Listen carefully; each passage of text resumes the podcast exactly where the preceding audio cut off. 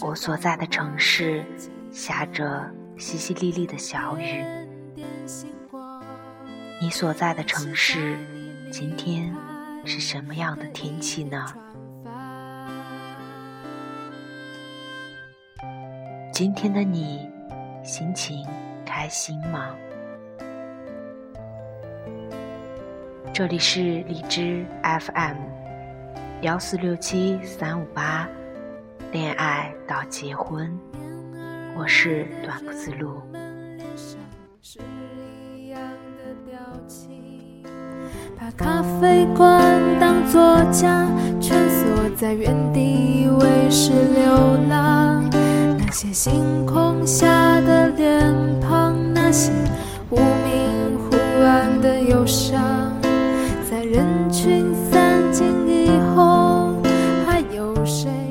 节目原文可以查找微信公众号“恋爱到结婚”。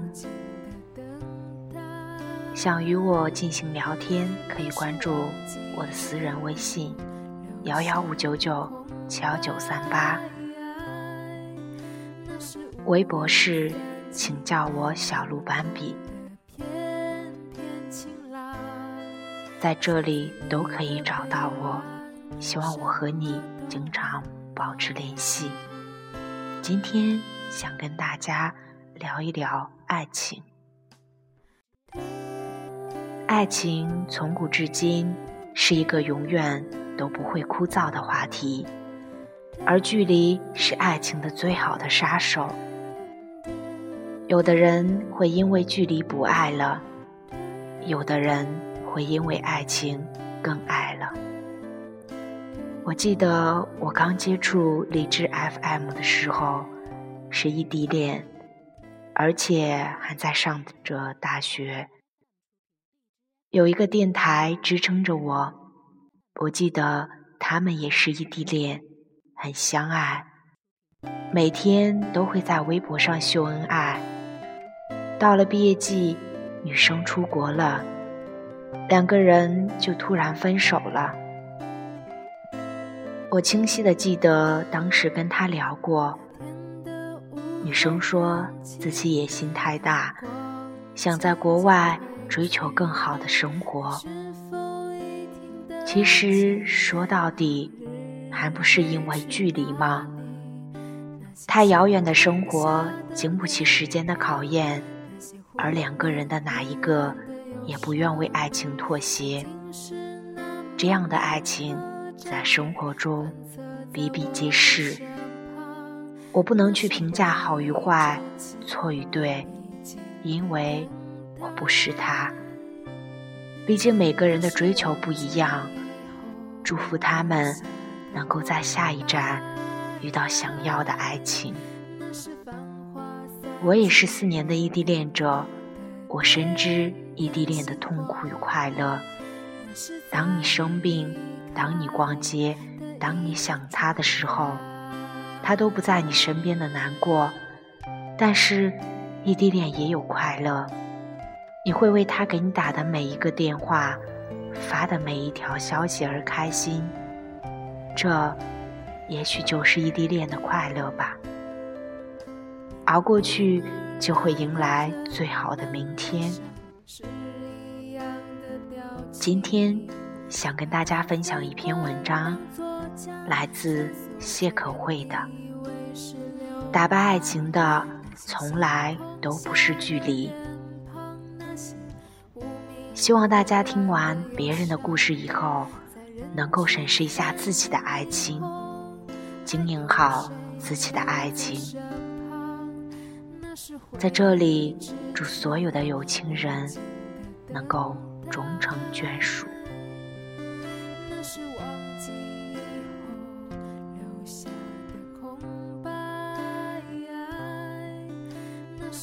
二十五岁的九月，我闷闷不乐地过完中秋，坐在刺眼的白炽灯下，准备与父母对谈。这之前一件听起来可笑又亲切的事，进行了整整一年。相亲，眼见着一年过去了四分之三，还是没有结果。每隔一段时间，父母都会翻动着那些。他从四面八方打听来的相亲消息，我的内心是抵触的，但我每次看到父母焦急的样子，又会变得顺从。每次见面都没有结果。那些年，我心里住着一个人，老陈，母亲是知道的，父亲也是。老陈是我的高中同学。高中三年，他坐在我的后桌。老陈不声不响，每个周末他会塞两颗五毛钱的草莓味的棒棒糖，放在我的抽屉里。他以为我很喜欢草莓味儿，而事实上，我只是喜欢吃草莓。许多食物里，我最讨厌的味道就是草莓味儿。他时常拿做好的物理作业和生物作业塞在我的书的最底下，然后在我蓬头垢面冲进教室的时候示意我。那个时候，我们都住校，每个周末他都会和我坐同一辆公交车回家。若干年后，我才发现，那辆公交车。并不是离他家最近的那一辆，他也承认。他说，陪我坐公交的那些年，总是喜欢坐在我的身后，看我的背影。老陈是我们学校那一年唯一一个考上飞行学院的学生。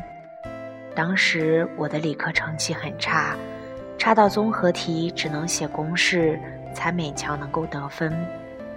所以，注定着我去不了远方，我留在本地最普通的二院校。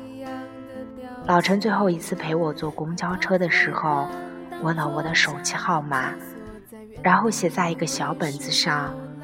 我们沉默了一路，什么都没有说。我不知道自己毕业以后为什么开始拼命的思念老陈，我的后知后觉。让我变得无比懊悔，失去了他的联系方式，意味着自己就算冲动想表白，也无处可去。唯一的希望是，老陈还能够记起我，给我打一个电话。大约失眠了整整两个月，接到了老陈的电话，前后并没有任何关系。我记得我拿起老陈电话的时候。自己是在我们学校的丰泽江旁。老陈说：“我没有太多的时间与你拐弯抹角，我们每个人只有两分钟打电话的时间。你做我女朋友吧。”这句话我想了三年了。二十岁，并不知道那叫异地恋，只知道那些丰泽江边有许多男男女女。在做着电视剧里演过的桥段，而那些年的风，只吹过我一个人的脸，并不刺痛。老陈经常会在晚上下课之后排很久的队，在仅有的脸风中时间内给我打一分三十秒，然后给他自己家打三十秒。他话不多，会问我 S 城的天气。问我的身体，我也想和他聊点别的，可往往是每次白天想说的话，到了拿起电话的那一刻，只剩下两个人在电话那头尴尬的呵呵。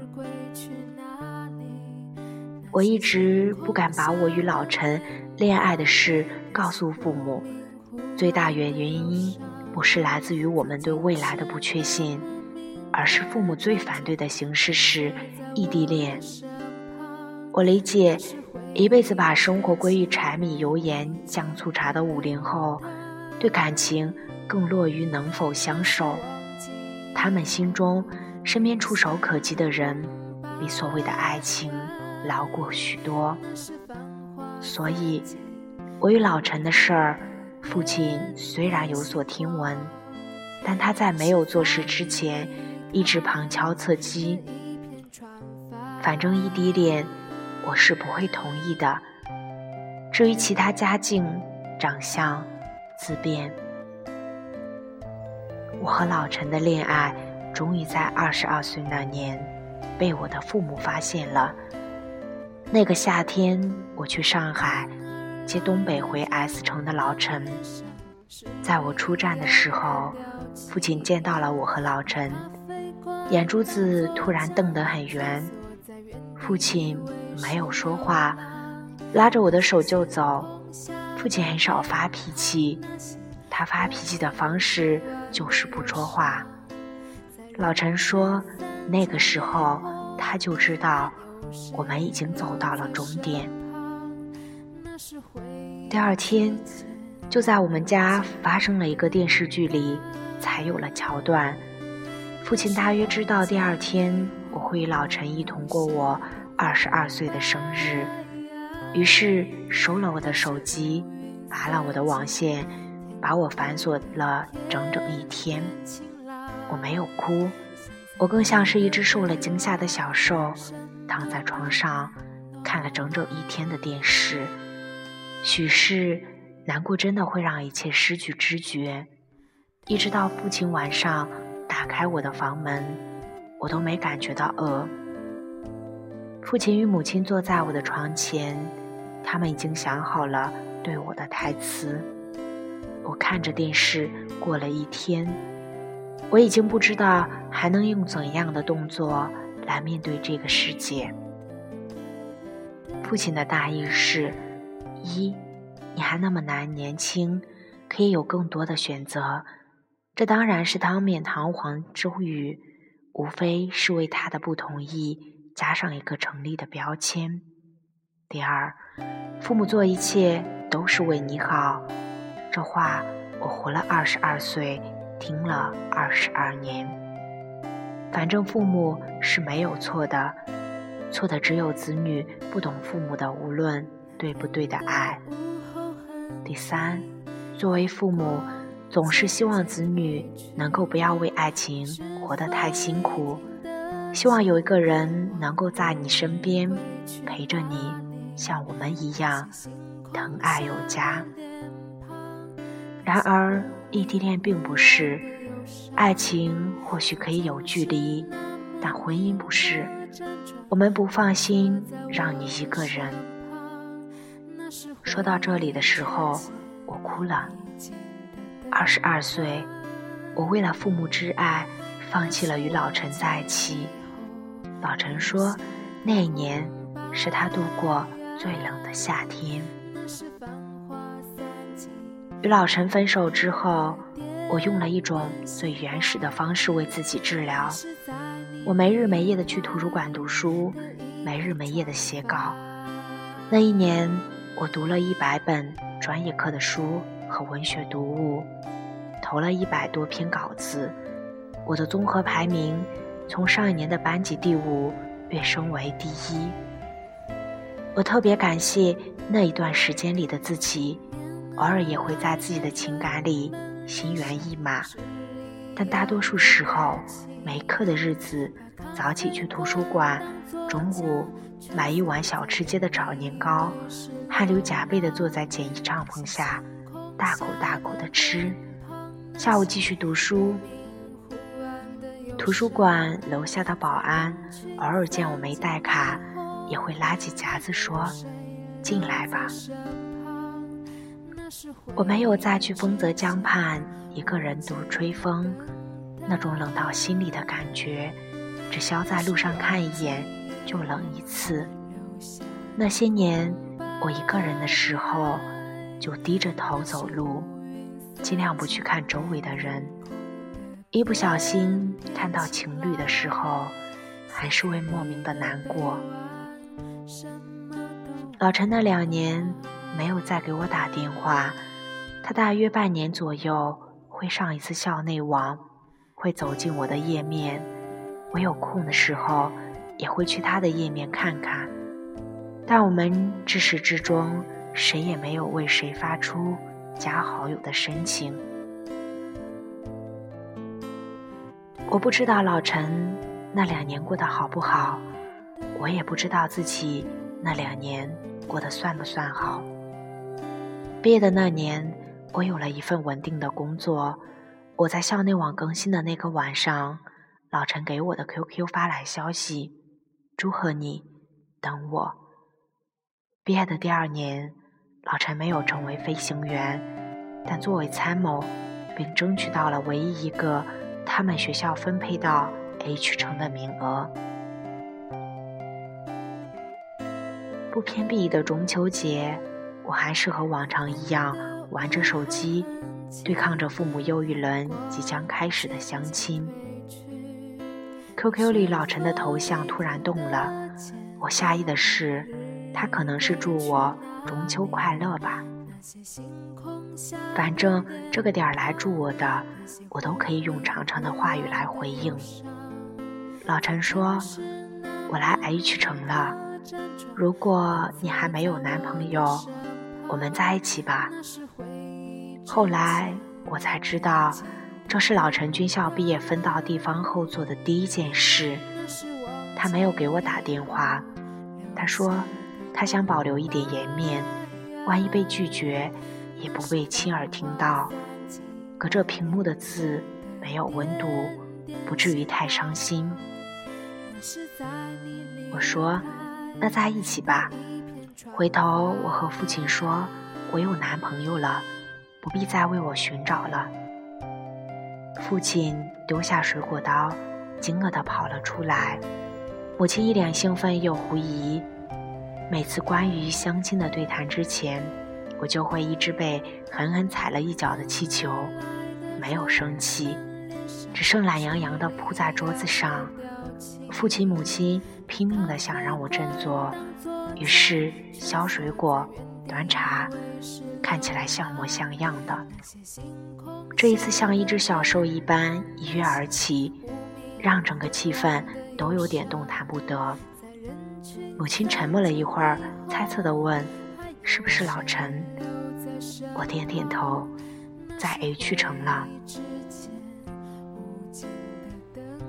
我和老陈在一起后的第二天，父亲与母亲又双双坐在了我的床前。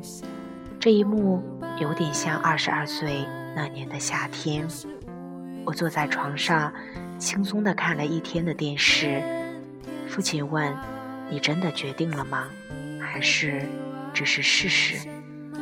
我说：“决定了吧，不出意外的话。”父亲说：“你长大了，你高兴就好。但有两件事，一是在所有事情。”铁板钉钉之前，不要怀孕；二是不要影响工作。父亲的眼中褪去了往日的决断，柔和而慈祥，但他还是和往常一样，会语重心长，会担心许多事。S 城和 H 城不算太晚，但也真的不近，毕竟是两个城市。老陈到了部队后，工作格外忙碌，时常加班到晚上两点。那个时候，我就在想，我老陈真的能坚持下去吗？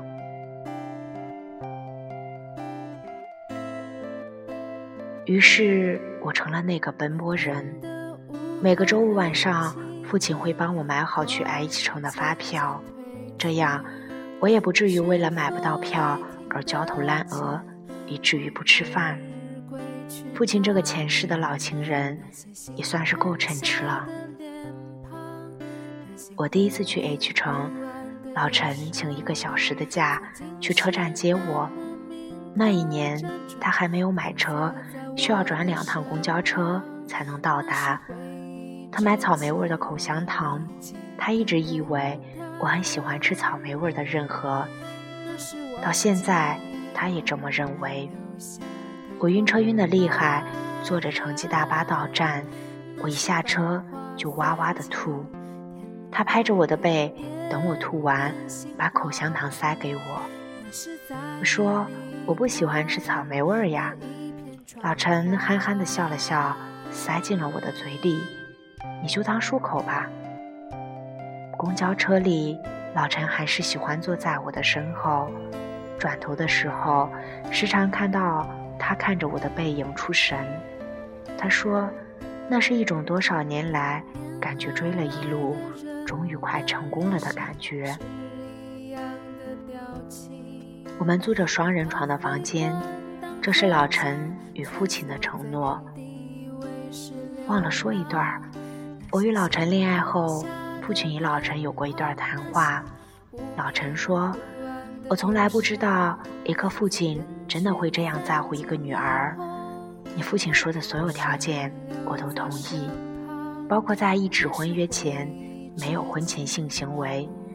父亲古老的观念里含有一种上一代人的规矩：女儿这一生要清白的出嫁。我睡得早，老陈加完班回来，我已经睡着了。我醒得早。与老陈唯一的相聚，就是早上的那一顿饭，与晚上兴许能够聚的一顿饭。这一个镜头，我们过了许多年，永远的白粥油条和小葱炒蛋。我坐在老陈的自行车后，老陈把我送到营区门口，我觉得自己重新过了一回大学生活。大学的时候，我曾羡慕的女孩。他们都坐过男生的后座。白天的七八个小时，我一个人走遍了 H 城，所有的山山水水，也去过许多个咖啡馆，写过字。没有关系，在与老陈最近的地方，哪怕没有老陈在身边，也依旧可以感受到咫尺之爱。日子不惊不喜，所有的惊喜，好像也都是平常。金亚与老陈从来都没有什么印象深刻的大吵大闹，就好像多年夫妻，所有的争执也都寻常。许多人经常问我，异地恋怎么坚持下去？我经历过异地恋所有的情形，比如当与朋友不约的时候，所有的人都带着自己的男女朋友，而你一个人端坐在那里。觉得不忍破坏，又特别孤独。你大病坚持上班，病情加重又回不了家。你不能像其他男孩女孩一样给男朋友打电话，然后赖在办公室等着抱回家。你得靠着自己的意念找到回家的路。运气不好的时候，许多节日是没有资格过的，比如七夕。比如情人节碰上工作日，你们只能在电话里互道“节日快乐”。可我时常觉得，所有的爱一旦笃定，是可以按你们期望的轨迹顺利推进的。任何没有结果的感情，有千万个走不下去的理由；而任何能走下去的感情，只有一个原因，那就是爱。其实，在去 H 城的车上，我碰碰到过许多个男人或女人。一开始都是高高兴兴的赴约，然后高高兴兴的回来，然后渐渐的就开始对异地有了疑问。比如，一个女孩子在老城回 H 城的第三年，我们时常一起坐车。有一次问我：“你和你男朋友？”是怎么能够坚持那么多年的？一旦问这个问题，一般内心已经是退了一万步。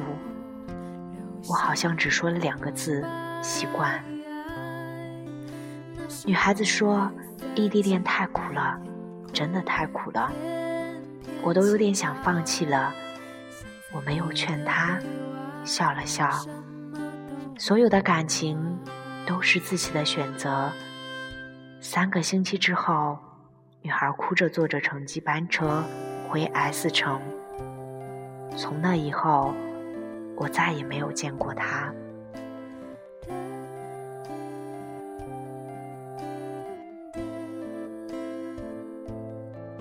我第一次去老陈家，我婆婆，也就是老陈的母亲，老远看到我，就叫我的名字。我惊讶于她怎么能如此清楚地反映出我的名字。我和所有第一次见家长的姑娘一样吧，羞涩地叫阿姨你好。饭桌上，婆婆说：“你这模样，我看过好多次了。”前些年，我翻他的本子，就看到本子里有你的照片。然后每年放假回来，我故意去看他的本子，还是你的那张照片。我和老陈对笑着。那一顿饭结束后，一切就开始水到渠成般的推进了。我还是会每个周末去他所在的城市，他照例会来车站接我。那一年有了高铁，把两个城市的时间一缩再缩，我们高兴的觉得得到了上天的眷顾，连国家政策都格外爱我们。结婚前的最后一次对谈是老陈约我父亲，老陈说父亲其实挺健谈的，聊了很多天南地北。有一次最感动的，也经常重复的话是。无数次，我都在想，我应该帮我女儿选一个未来的老公。后来，他找到你，我并不同意。你也知道，异地恋很多父母都不会同意的。但过了很久，我觉得我应该尊重他的嘴，他自己的选择。老陈说，他当场就发誓了，一定会对她好，一辈子。二零一四年初，我们结婚，所有的仪式有板有眼，一样不缺。和老陈结婚两年，有了自己的孩子，有了自己的房子。老陈每周会开着车回家，和我们共度周末。这些年，老陈一直保持着一个习惯，就是但凡有任何关于学生时代爱情题材的电影。一定要陪我刷一遍。从《匆匆那年》到《同桌的你》，到我的少女时代。老陈说，有时也会觉得剧情狗血平淡，但每看一遍，就觉得又回到了那些年最美好的时光。我坐在你的身后，你永远都高高的抬着头的样子。前些日子，有一晚。老陈家完班，已经两点多了。他给我发了一条信息。我刚刚骑了自行车回宿舍，心想：三十岁，离二十岁那年的表白都整整十年了。可我依然可以记起你十八九岁时候初初遇见你的模样，永远抬着头，佯装认真的样子，永远需要抄的数学与物理。还有你吃着棒棒糖发呆的样子。可是我真的不太喜欢吃草莓味儿呀。那你怎么每次都吃完？因为是你送的。矫情的时候总有千万种，哪怕到了三十岁。这些年和老陈在一起的时光，我渐渐相信一句话：所有的爱情，所有的在一起。从来都只与爱情有关。你是否已听得见往日归去哪里？那些星空下的脸庞，那些忽明忽暗的忧伤，曾经是那么铭刻辗转反侧在我的身旁。那是回忆之前必经的等待，那是忘记以后留下的空白，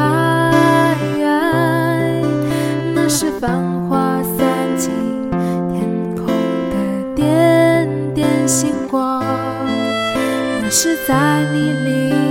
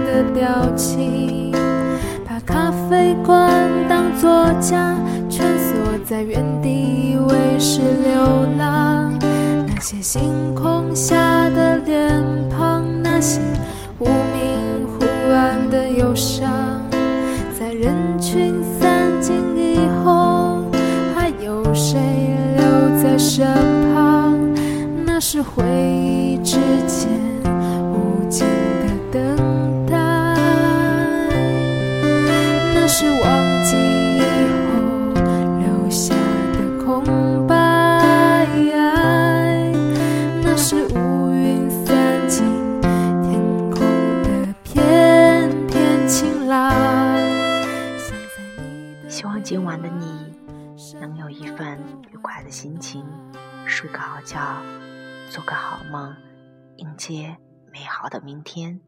晚安。